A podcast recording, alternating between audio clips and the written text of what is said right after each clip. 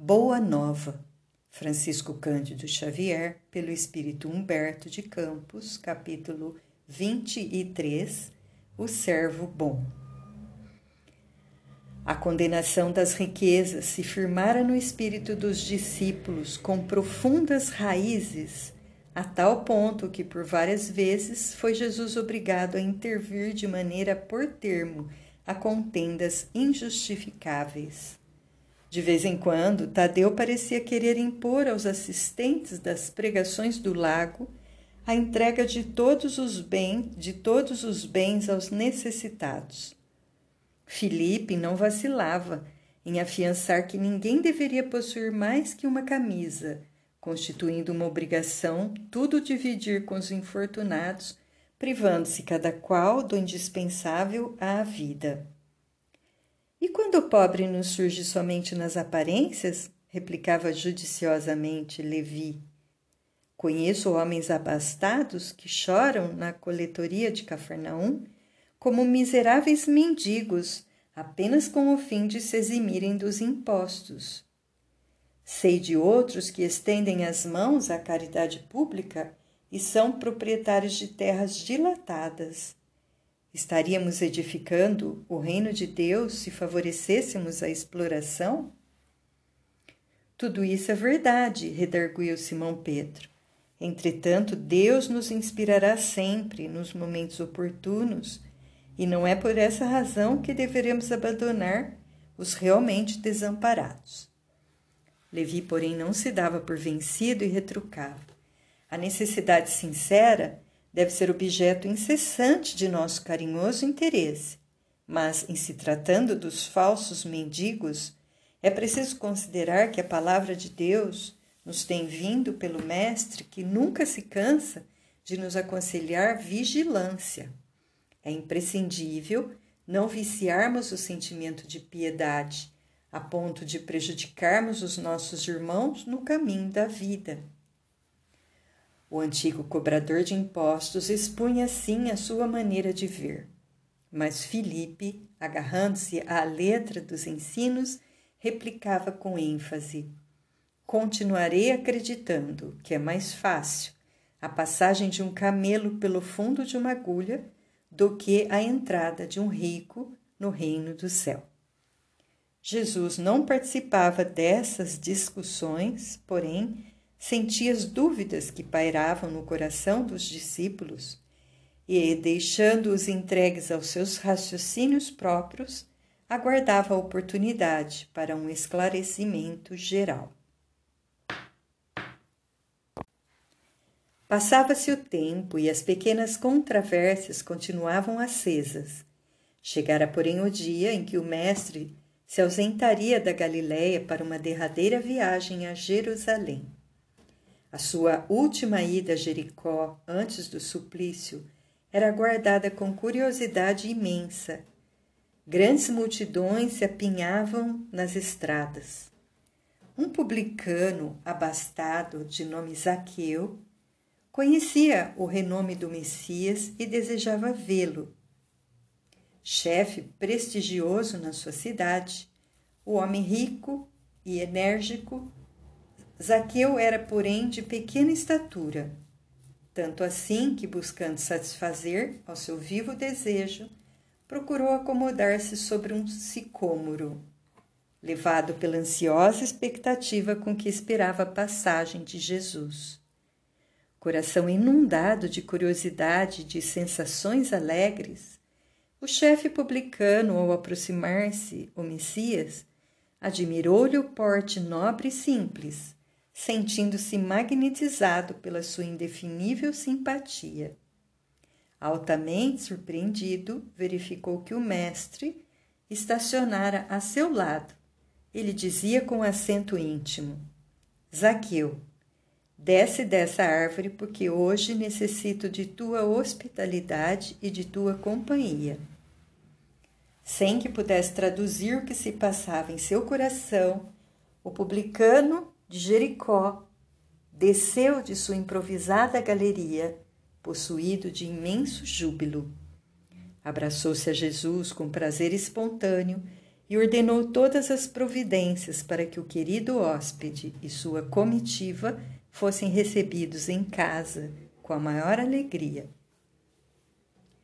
O mestre deu o braço ao publicano e escutava atento as suas observações mais insignificantes, com grande escândalo da maioria dos discípulos. Não se tratava de um rico que devia ser condenado? perguntava Filipe a si próprio. E Simão Pedro refletia intimamente: como justificar tudo isso se Zaqueu é um homem de dinheiro e pecador perante a lei? A breves instantes, porém, toda a comitiva penetrava na residência do publicano, que não ocultava o seu contentamento inexcedível. Jesus lhe conquistara as atenções, tocando-lhe as fibras mais íntimas do espírito com a sua presença generosa. Tratava-se de um hóspede bem amado que lhe ficaria eternamente no coração. Aproximava-se o crepúsculo quando Zaqueu mandou oferecer uma leve refeição a todo o povo, em sinal de alegria, sentando-se com Jesus e os seus discípulos sob um vasto alpendre. A palestra versava sobre a nova doutrina e, sabendo que o Mestre não perdia ensejo de condenar as riquezas criminosas do mundo, o publicano esclarecia com toda a sinceridade de sua alma: Senhor, é verdade que tenho sido observado como um homem de vida reprovável, mas desde muitos anos venho procurando empregar o dinheiro de modo que represente benefícios para todos os que me rodeiem na vida. Compreendendo que aqui em Jericó havia muitos pais de família sem trabalho, organizei múltiplos serviços de criação de animais e de cultivo permanente da terra. Até de Jerusalém, muitas famílias já vieram buscar em meus trabalhos o indispensável recurso à vida. Abençoado seja o teu esforço replicou Jesus, cheio de bondade. Zaqueu ganhou novas for forças e murmurou: Os servos de minha casa nunca me encontraram sem a sincera disposição de servi-los.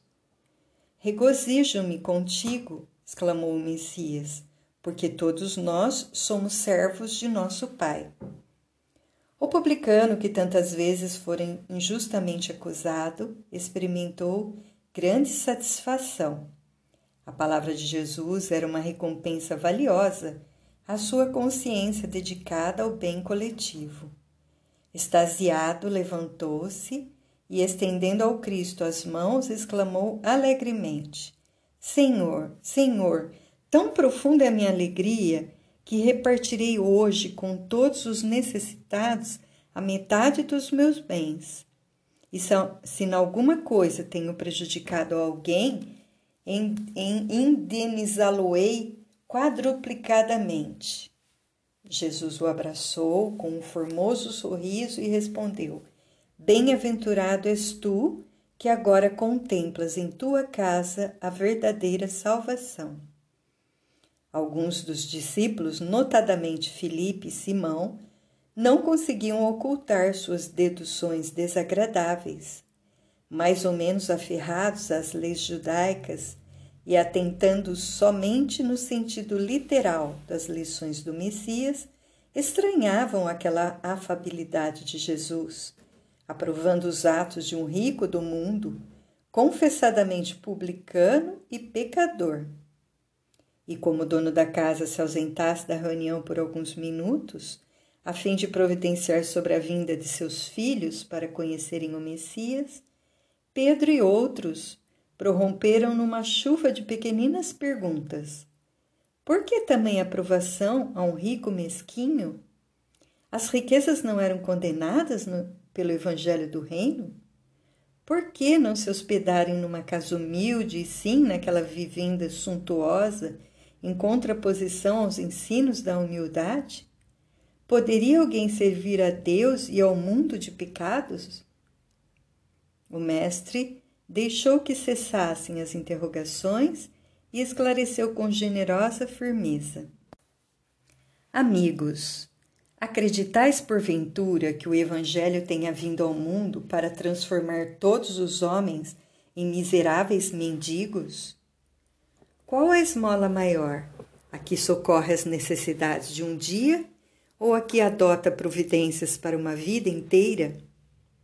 No mundo vivem os que entesouram na terra e os que entesouram no céu. Os primeiros escondem suas possibilidades no cofre da ambição e do egoísmo, e por vezes atiram moedas douradas ao faminto que passa, procurando livrar-se de sua presença. Os segundos ligam as suas existências as suas existências a vidas numerosas, fazendo de seus servos e dos auxiliares de esforços a continuação de sua própria família. Estes últimos sabem empregar o sagrado depósito de Deus e são seus mordomos fiéis à face do mundo. Os apóstolos ouviam-no espantados. Filipe, desejoso de se justificar, depois da argumentação incisiva do Cristo, exclamou: Senhor, eu não compreendia bem porque trazia o meu pensamento fixado nos pobres que a vossa bondade nos ensinou a amar. Entretanto, Filipe, elucidou o mestre, é necessário não nos perdermos em viciações do sentimento.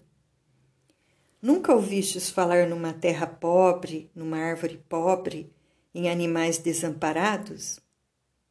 E acima de tudo, nestes quadros da natureza a que Zaqueu procura atender, não vês o homem, nosso irmão?